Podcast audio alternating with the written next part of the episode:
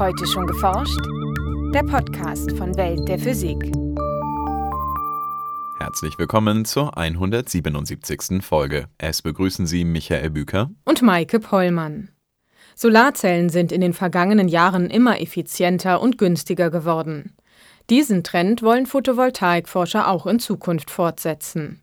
Ein vielversprechender Ansatz sind sogenannte Hybrid-Solarzellen. In dem ganzen Thema der hybriden Solarzellen versucht man die Vorteile und Möglichkeiten von anorganischen und organischen Solarzellen zu verknüpfen. So Bernd Rech vom Helmholtz-Zentrum Berlin. In unserem Schwerpunkt erklärt der Wissenschaftler, wie Solarzellen funktionieren und wie sich Wirkungsgrade und Herstellungskosten durch die Kombination verschiedener Materialien optimieren lassen.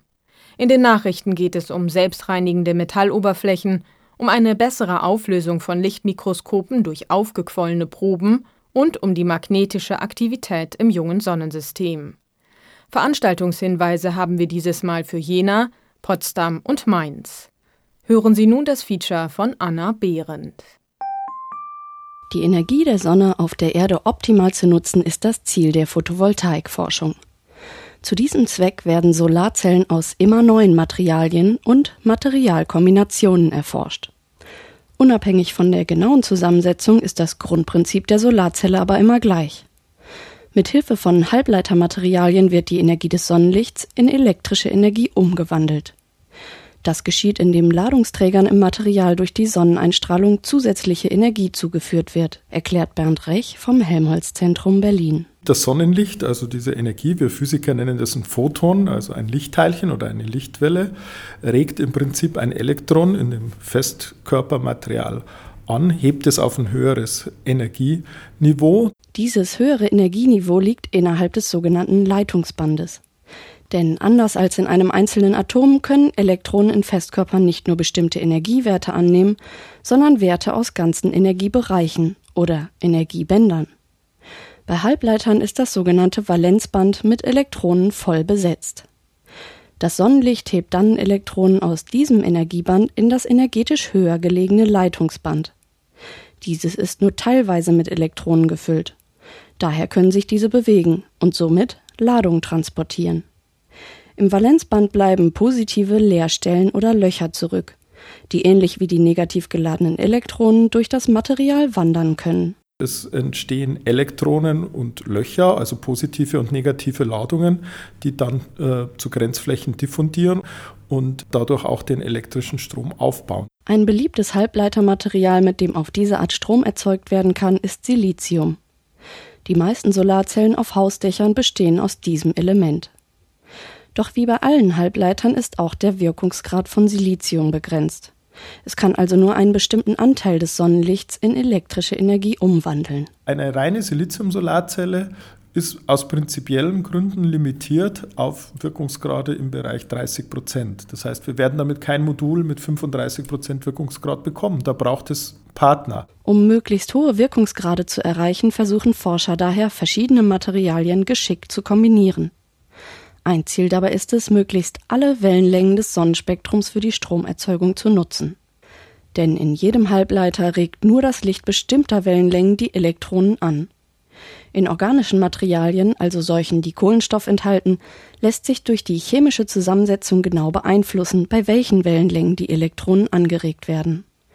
Das haben sich Forscher aus Berlin und Potsdam zunutze gemacht.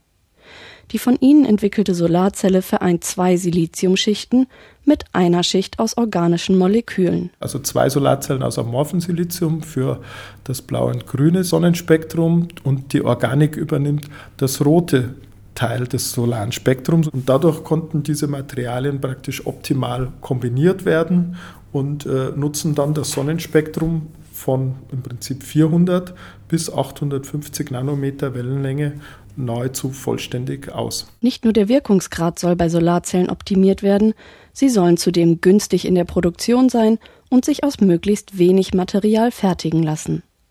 Auch in dieser Hinsicht bergen organische Materialien einen Vorteil. Denn bereits eine sehr dünne Schicht eines organischen Stoffs reicht aus, um viele Lichtteilchen zu absorbieren. Die Photonen regen also vergleichsweise mehr Elektronen an als in einem anorganischen Material gleicher Dicke. Silizium ist, wenn ich das als sehr dünne Schicht herstelle, zum Beispiel wenn ich sage, ich gehe auf eine Dicke von 100 Nanometern, dann wird da nur ein kleiner Teil des Sonnenlichts absorbiert, währenddessen in einem organischen Halbleiter, der nur 100 Nanometer dick ist, also auch extrem dünn, praktisch das Sonnenlicht zumindest für das Spektrum des Halbleiters, komplett absorbiert wird. Aus organischen Materialien allein lässt sich derzeit noch keine effiziente Solarzelle herstellen. Wie effektiv eine Zelle ist, hängt nämlich auch davon ab, wie gut sich ihre Ladungsträger im Material bewegen können. In diesem Punkt sind anorganische Stoffe wie Silizium klar im Vorteil. Also in den besten anorganischen Materialien haben die Ladungsträger Beweglichkeiten von über 1000 Quadratzentimeter pro Voltsekunde. Das ist die Einheit, die wir da als Physiker für haben und ist in organischen Materialien um viele Größenordnungen kleiner. Sogenannte hybride Perovskit-Solarzellen kombinieren die Vorteile beider Materialarten. Forscher aus Oxford stellten 2013 eine solche Zelle mit Komponenten aus Kohlenstoff, Wasserstoff und Stickstoff sowie Komponenten aus Blei, Jod und Chlor vor. Während der organische Teil besonders viel Sonnenlicht absorbiert, leitet der anorganische die Elektronen besser. Diese Solarzellen sind derzeit in der Fachwelt mit das am meisten diskutierte Thema in der Grundlagenforschung, weil mit diesen Solarzellen innerhalb kürzester Zeit sehr hohe Wirkungsgrade erreicht wurden. In nur vier Jahren stieg der Wirkungsgrad der Perovskit-Zellen von knapp 2 auf 15 Prozent. Für die Photovoltaikforschung ein blitzschneller Anstieg. Sie gelten daher als aussichtsreicher Kandidat für die Solarzellen von morgen. Doch für einen großen Durchbruch müsste zunächst das gesundheitsschädliche Blei in ihnen ersetzt werden. Eine Herausforderung, an der intensiv geforscht wird. Mit den richtigen Materialkombinationen lässt sich die Effektivität von Solarzellen in den nächsten Jahrzehnten noch enorm steigern, meint Bernd Rech. Wenn wir heute von Wirkungsgraden auf Hausdächern von 17 bis 20 Prozent reden, dann gibt es eine gute Chance, dass wir 2050 Wirkungsgrade von 30 Prozent oder 35 Prozent auf unseren Hausdächern haben. Also da ist praktisch noch ein Faktor 2 im Wirkungsgrad drin, langfristig sogar noch mehr. Also die Thermodynamik würde noch deutlich höhere Wirkungsgrade erlauben. Besonders dünne Solarzellen und auch die besten organischen Zellen bewegen sich derzeit bei Wirkungsgraden um 10 Prozent. Die hybride Solarzelle, die Rech und seine Kollegen in Berlin und Potsdam entwickelt haben, liegt mit 11,7 Prozent schon ein wenig darüber. Bei Perovskit-Zellen wurden im Labor sogar schon Wirkungsgrade von über 20 Prozent gemessen. Wie die Solarzelle der Zukunft genau aussehen wird, darauf will Rech sich nicht festlegen. Ob wir rein anorganische Tandemzellen, aber auch aus anderen Materialien haben werden, ob Silizium ersetzt wird, ob Silizium ein Teil der zukünftigen Solarzelle ist, das ist heute noch nicht sicher. Es ist für die nächsten Jahrzehnte noch sehr wahrscheinlich. Ich glaube, dass das für die Zukunft noch sehr offen ist. Nachrichten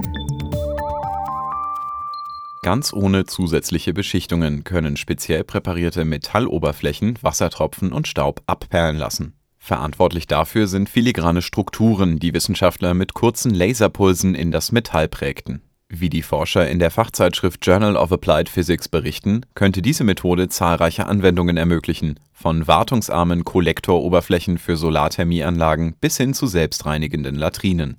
Mit bloßem Auge sind die mikroskopisch feinen Strukturen, die sich wie längliche Hügel vergleichbar mit Ackerfurchen über die Metalle ziehen, nicht zu erkennen. Die Hügel mit einer Höhe von etwa 100 Millionstel Meter sind dabei nicht völlig glatt, sondern weisen selbst noch kleinere Strukturen von 5 bis 10 Nanometern auf. Diese Kombination von Mikro- und Nanostrukturen ließ Wasser zusammen mit aufgebrachtem Staub einfach abperlen. Die selbstreinigende Oberfläche war danach wieder vollkommen trocken. Bisher dauert das Präparieren der Metalloberflächen allerdings zu lange, um wirtschaftlich interessant zu sein. Die langsame Abkühlung der ersten Himmelskörper im jungen Sonnensystem ist mit einer mehrere Millionen Jahre andauernden Phase magnetischer Aktivität einhergegangen. Das zeigt die Untersuchung eisenhaltiger Meteoriten, die ein internationales Forscherteam im Fachblatt Nature vorstellt. Meteoriten sind Bruchstücke von Asteroiden, die vor rund viereinhalb Milliarden Jahren mit dem Sonnensystem entstanden. Viele dieser Himmelskörper heizten sich damals durch radioaktiven Zerfall auf. Dadurch entstanden in ihrem Inneren metallische Schmelzen, die durch Konvektionsbewegungen magnetische Felder erzeugten. Ein solcher Dynamoeffekt ist auch für das Erdmagnetfeld verantwortlich. Doch Asteroiden mit einem Durchmesser von nur einigen hundert Kilometern können auf diese Weise nur ein kurzlebiges Magnetfeld erzeugt haben.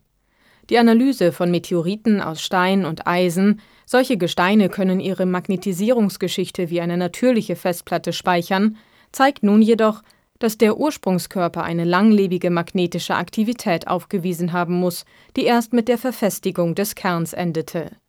Die thermische Konvektion komme als einzige Erklärung damit nicht in Frage. Stattdessen könnte eine durch die langsame Erstarrung des Kerns verursachte innere Strömungsbewegung den Dynamo angetrieben haben, vermuten die Forscher. Stefan Hell erhielt 2014 den Chemienobelpreis für eine Mikroskopietechnik, mit der sich lebende Zellen bis auf wenige Dutzend Nanometer genau beobachten lassen, jenseits des Auflösungsvermögens herkömmlicher Lichtmikroskope. Alternativ zu dieser sogenannten STAT-Mikroskopie gehen Forscher nun einen völlig anderen Weg. Sie lassen ihre Proben aufquellen, um sogar dreidimensionale Strukturen mit einfachen Lichtmikroskopen untersuchen zu können. Über ihre ersten Versuche mit Hirngewebe und Zellkulturen berichten sie in der Fachzeitschrift Science. Die Wissenschaftler ließen ihre Probe mit Hilfe von wasserabsorbierenden Polymeren etwa auf das viereinhalbfache anschwellen. Zudem fügten sie zusätzliche Fluoreszenzmarker für eine Beobachtung durch ein herkömmliches Lichtmikroskop hinzu. Auf diese Weise konnten die Forscher Strukturen erkennen, die unter üblichen Lichtmikroskopen mit einer Auflösung von bis zu 200 Nanometern gar nicht sichtbar gewesen wären. Vergleiche mit Aufnahmen anderer hochauflösender Mikroskope zeigen, dass die Bildqualität dieser Expansionsmikroskopie ausgesprochen hoch war.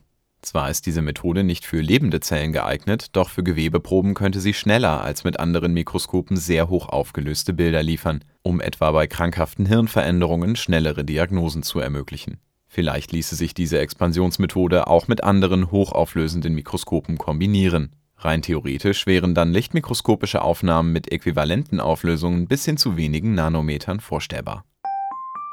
Und nun zu unseren Veranstaltungshinweisen. In Jena hält Professor Herbert Gross von der dortigen Uni den Vortrag Ernst Abbe und die moderne Optik. Die Mikroskopie wurde von Abbe bis in die heutige Zeit wesentlich geprägt. Die Entdeckungen und Ideen von Ernst Abbe sollen in dem Vortrag vorgestellt und gewürdigt werden. Am 24. Januar um 10.30 Uhr im Hörsaal 1 der Physikalisch-Astronomischen Fakultät in Jena. In Potsdam diskutiert Professor Hermann Nicolai die großen, ungelösten Fragen der Kosmologie. Wie groß ist das Universum? Was war vor dem Urknall? Wie wird unser Universum enden? Im Vortrag werden diese Fragen im Rahmen neuerer Ansätze zu einer vollständigen Vereinheitlichung der Physik besprochen. Am 24. Januar um 11 Uhr in der Wissenschaftsetage im Bildungsforum in Potsdam. In Mainz spricht Professor Frank Kirchner vom Deutschen Forschungszentrum für Künstliche Intelligenz in Bremen zum Thema Robotik und künstliche Intelligenz. Der Vortrag soll einen Überblick über die moderne Robotik geben und Wege aufzeigen, wie man die Fragestellungen der künstlichen Intelligenz angehen kann. Am 3. Februar um 18.15 Uhr in Hörsaal N1 der Uni Mainz. Das war's für heute. Bleiben Sie wissenschaftlich und laden Sie uns auch nächstes Mal wieder herunter. Welt der Physik wird Ihnen präsentiert vom Bundesministerium für Bildung und Forschung und der Deutschen Physikalischen Gesellschaft.